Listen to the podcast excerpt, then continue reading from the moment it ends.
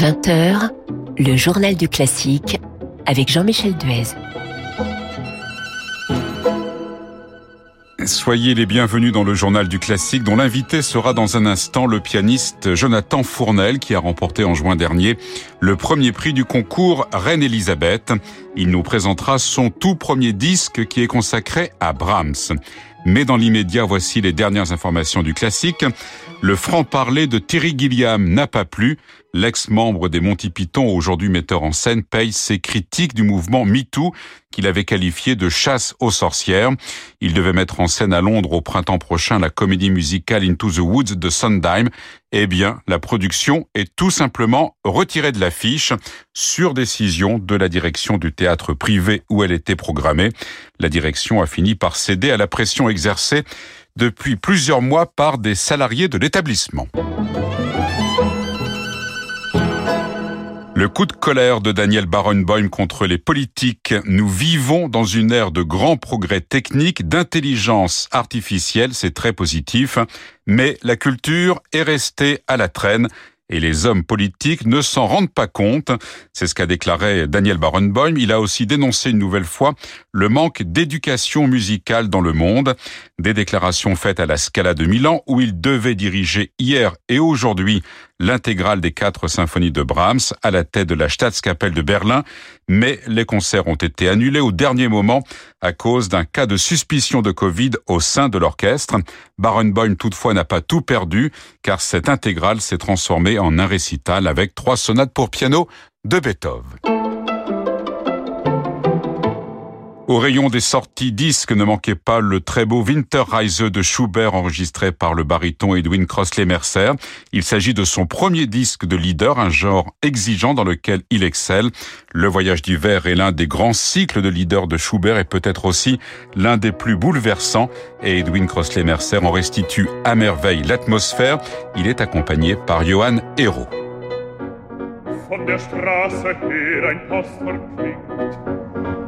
was Hartes, dass es so hoch springt, mein Herz.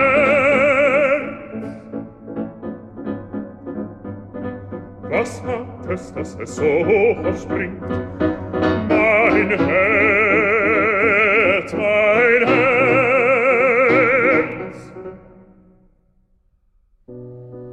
Die Post bringt keinen Brief für dich, was drängst du denn so wund? Mein Herz, mein Herz. Die Post bringt keinen Brief für dich, mein Herz, mein Herz. Was drängst du denn so wunderlich? Mein Herz,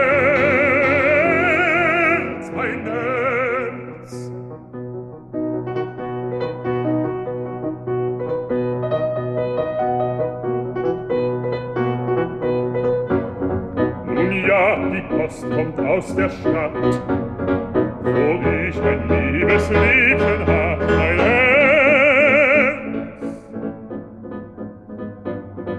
Wo ich ein liebes Liebchen hat, mein Herz, mein Herz.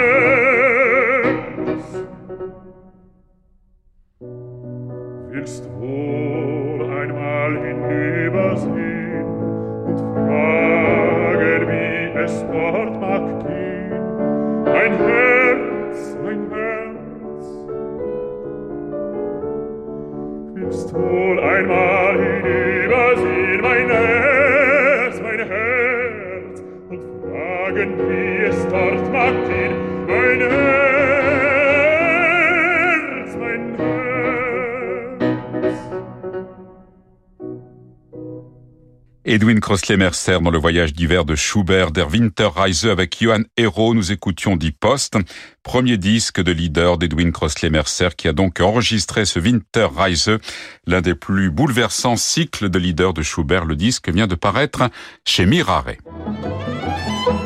Le journal du classique avec Jean-Michel Duez. Invité du journal du classique, Jonathan Fournel, bonsoir. Bonsoir. Alors nous allons parler de votre tout premier disque, et c'est important dans la vie d'un artiste, un premier disque.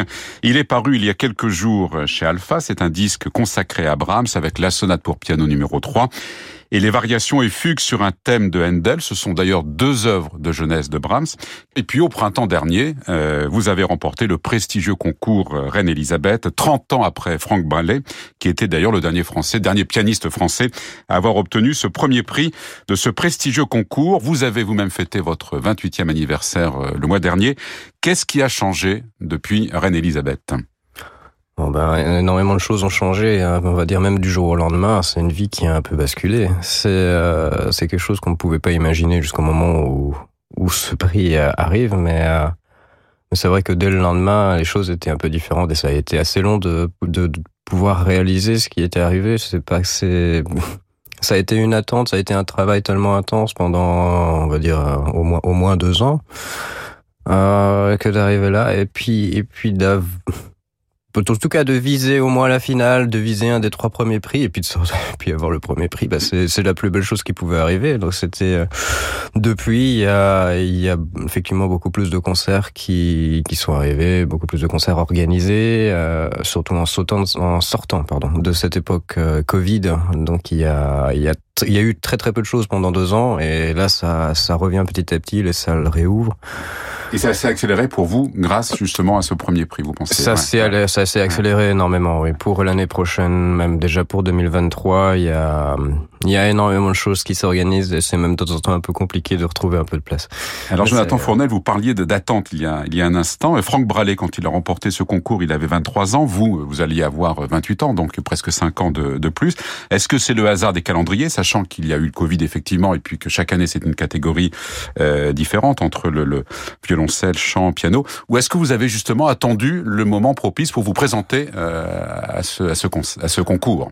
Euh, non, j'ai pas vraiment attendu pour ça. J'avais euh, déjà euh, envoyé un enregistrement euh, de présélection, mais il y a pas pas à la voilà, à l'édition précédente, mais l'édition encore d'avant. Et euh, bon, je n'avais pas été pris. Et puis bon, j'avais j'ai attendu, j'avais fait d'autres d'autres concours. Bon, j'avais eu la chance d'avoir eu déjà premier prix quand j'avais 19-20 ans euh, au concours Viotti de Vercelli au concours d'Écosse. J'ai eu un peu de mal à me remotiver après ça à refaire des concours parce que c'est vrai que c'est une organisation assez euh, assez difficile à, à, avoir pendant pendant une longue période. Si surtout si on veut le faire sérieusement. C'est-à-dire que bon, les programmes, il faut avoir la possibilité de les roder au moins en concert euh, plusieurs fois pour se sentir le mieux, le mieux à l'aise avant d'aller sur place et de et de jouer devant ce jury de, de 12 personnalités euh, à Bruxelles. Et ça, c'était euh, c'est une organisation un petit peu un peu différente à avoir. Et bon, en étant à la chapelle musicale, c'est vrai que là-bas, ils nous vous étiez sur place, en quelque sorte. On, on, nous pousse un peu gentiment à, Alors, à, participer au concours. Donc, euh... vous le programme, vous l'avez plus que rodé parce que vous l'avez en partie euh, enregistré, parce que les variations faisaient partie des, des demi-finales, et vous avez enregistré ce disque en février, donc c'est-à-dire avant euh, le concours. Avant le Ça concours, vous a porté chance. Moi, je ne sais pas, mais euh, si jamais on parle des variations Handel, c'est effectivement c'est déjà une œuvre que j'avais jouée au concours Viotti et au concours d'Écosse. Euh, donc ce sont des œuvres qui ne m'ont jamais quitté. Et bon, la sonate de Brahms, c'est peut-être euh, l'œuvre la plus récente que j'ai apprise. Alors, bon, est-ce que ça m'a porté chance? En tout cas, le, le, le résultat est, est vraiment satisfaisant, on va dire. Alors, on va écouter justement un premier extrait de votre disque avec cette sonate numéro 3 de Brahms, qui est sa troisième et dernière, dernière sonate, hein, justement. Et c'est le quatrième mouvement que nous allons écouter.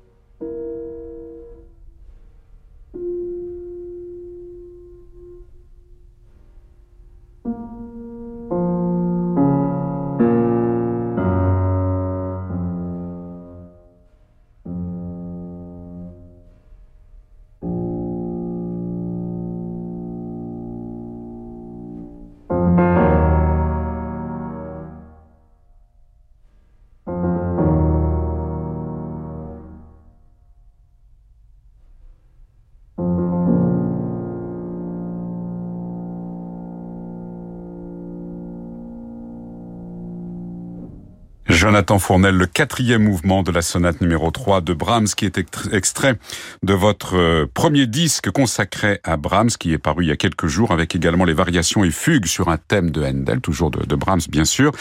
Alors, dans le livret du disque, vous expliquez que Brahms est un compositeur que vous dévorez d'admiration, et vous dites, il ne m'a jamais laissé sans fin. Alors, d'où vient cette euh, admiration pour Brahms? Oh, ça a peut-être déjà commencé avec sa musique orchestrale et puis euh, les symphonies que j'avais euh, découvert quand j'avais environ 14-15 ans et il y avait très très peu de choses que que j'avais pas aimé dans un sens. J'arrive même pas à me souvenir de choses que je n'avais pas auxquelles je n'avais pas accroché. Ça a été ça avait été une découverte euh, assez euh, assez révélatrice d'un compositeur que qui m'a fait repenser un peu à ce que à ce que je connaissais, ce que j'écoutais quand j'étais bien plus jeune, mais sans le savoir, grâce à mon à mon père qui était organiste et euh, qui improvisait, qui jouait bon beaucoup d'œuvres d'orgue. Euh, on allait euh, on allait à l'office euh, tous les dimanches. Euh, c'est vrai que j'avais peut-être plus d'attention à cet âge-là pour la musique qui était qui était jouée que peut-être ce qui se passait, ce qui est ce qui est terrible. Je suis désolé. Mais c'est votre père qui vous a donné envie de de, et bah, de, de jouer. Euh, bah, en fait, c'est c'est d'entendre d'entendre ces choses-là qui de, de, tourner peut-être dans ma tête très très jeune euh, avec ces sonorités organiques et puis bon déjà bah, l'orgue c'est quand même un instrument qui qui se rapproche énormément énormément de l'orchestre peut-être celui qui se rapproche le plus de l'orchestre. Et euh, ben dans Brahms, en fait, j'ai redécouvert cette espèce de de, de, couleur majestueuse qu'on peut aussi essayer d'avoir au piano et grâce à son écriture en fait de piano. Brahms, euh, c'est l'écriture. Là, j'en parle par exemple de la troisième sonate de Brahms. Euh, bah c'est c'est quelque chose qui c'est une œuvre qui me donne vraiment l'impression d'avoir en fait vraiment un orchestre sous les doigts et ça paraît de temps en temps un peu évident de pouvoir retrouver par exemple quel instrument Brahms aurait pu utiliser pour tel et tel endroit ou quelle orchestration il aurait pu utiliser pour un autre endroit.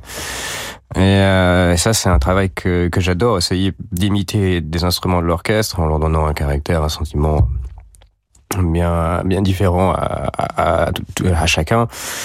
Et ouais de de cette, ce piano orchestral qui se rapproche aussi de l'or et puis bon bah la fugue aussi tout ça ça rappelle Jean-Sébastien Bach ça rappelle tous ces tous ces chefs-d'œuvre. Ben je pense que c'est ça qui qui m'a fait tomber dedans avec euh, en même temps la passion romantique euh, euh, tout ça, l'exubérance, euh, ces, toutes ces choses magnifiques que Brahms est capable de nous faire, de nous transmettre. C'est. Alors à propos de, de, ces variations, on va en écouter quelques-unes dans, dans, un instant. On dit que Wagner les admirait euh, beaucoup, et certains disent aussi que c'est certainement l'une des œuvres les plus bouleversantes de, de Brahms. Vous, vous souscrivez à cette, à cette appréciation? Oh oui, oui, oui. tout va bien. Euh, mais c'était euh, aussi Zemlinsky, je crois, qui avait joué euh, ces, ces, variations lors de son examen de fin de conservatoire. Vous voyez bon des traces sur lesquelles vous marchez, bravo. Alors on va écouter justement deux de ces variations et fugues sur un thème de Handel de Brahms.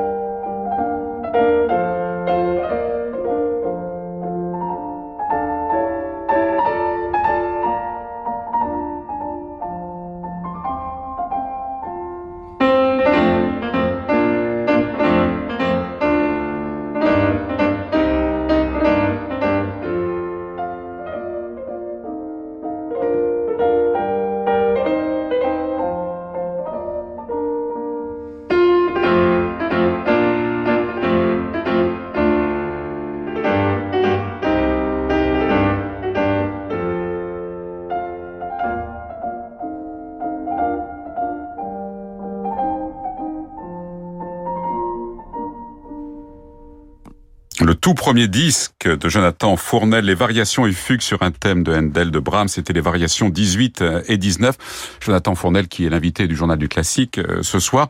Alors vous avez eu de nombreux professeurs au fil des années, on peut pas tous les, les citer, mais il y a eu Bruno Rigouteau, Brigitte Engerer, Michel Alberto, Jean-Frédéric Neuburger, euh, Louis Lorty ou encore euh, Gisèle Magnan. Ce sont des, des, artistes, des interprètes, des personnalités différentes. Est-ce que cette diversité, pour vous, est importante? Bah, ça a été euh, dans un sens extrêmement constructif de pouvoir euh, avoir la chance d'étudier avec des personnalités telles que telles que effectivement Bruno Rigouteau, Brigitte Engerer. Mais c'est vrai que j'ai peut-être dans mon plan à cette époque-là, j'avais peut-être pas prévu d'étudier avec autant de personnes. Ce qui s'était passé, c'est que euh, bon, par exemple, quand j'avais commencé au conservatoire de Paris, euh, je n'étais resté qu'une année avec euh, Bruno Rigouteau, malheureusement, parce qu'il partait à la retraite. Donc à chaque fois, tout s'est enchaîné un peu bah, avec à cause de circonstances un peu un peu tristes. Après, même avec Brigitte Engerer, malheureusement seulement deux ans. Et donc après quand j'étais aussi après avec l'art désert et puis puis donc Michel d'Alberto pour finir mais euh, c'était euh, ça a été extrêmement constructif la on va dire la, la professeure que j'ai gardée euh, pendant le plus longtemps et encore jusqu'à maintenant c'est Gisèle Magnan Magnan que je connais depuis que j'ai 12 ou 13 ans, que j'étais allé que j'étais allé voir euh, chez elle à Férissi dans le coin de, Fontainebleau pour lui jouer des pour lui jouer des choses. Et puis à partir de ce jour-là, on s'était on s'est jamais quitté, elle m'avait elle m'avait beaucoup aidé pour me préparer euh, déjà pour le concours au cours d'entrée au CNSM de Paris euh, pour rentrer dans la classe de Gouteau et puis après plus tard pour préparer la chapelle et puis maintenant aussi pour préparer le concours le concours hebben. Euh, c'est important d'avoir un, un, mentor qui, au-delà des professeurs que vous avez de manière un peu occasionnelle, on va dire d'avoir quelqu'un qui vous suit. Ouais, bah c'est quelqu'un qui me qui me connaît par cœur. C'est euh, c'est une personnalité qui a été extrêmement inspirante pendant pendant toute ma ma, ma, courte vie. Euh, c'est pas fini. Hein. Jonathan Fournel, on va parler aussi de, du lieu d'enregistrement parce que ça c'est quand même très important. C'est en Suisse, dans une, une très belle salle à, à la Chaux-de-Fonds au Théâtre Populaire euh, Roman. On dit que c'est l'une des meilleures acoustiques pour l'enregistrement et pour le concert aussi certainement.